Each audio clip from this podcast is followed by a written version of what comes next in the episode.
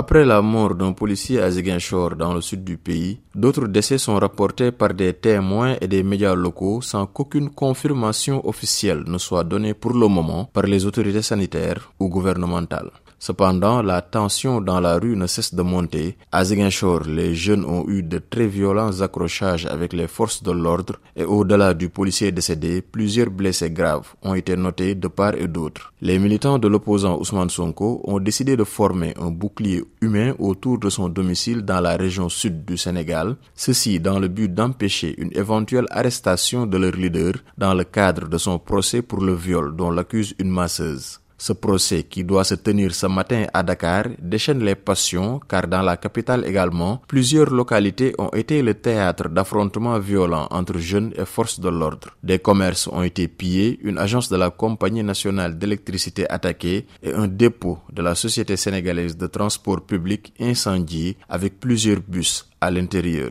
De nombreux leaders de l'opposition sénégalaise se sont également rendus à Ziguinchor au sud du pays pour apporter leur soutien à Ousmane Sonko qui a établi ses quartiers depuis plusieurs jours.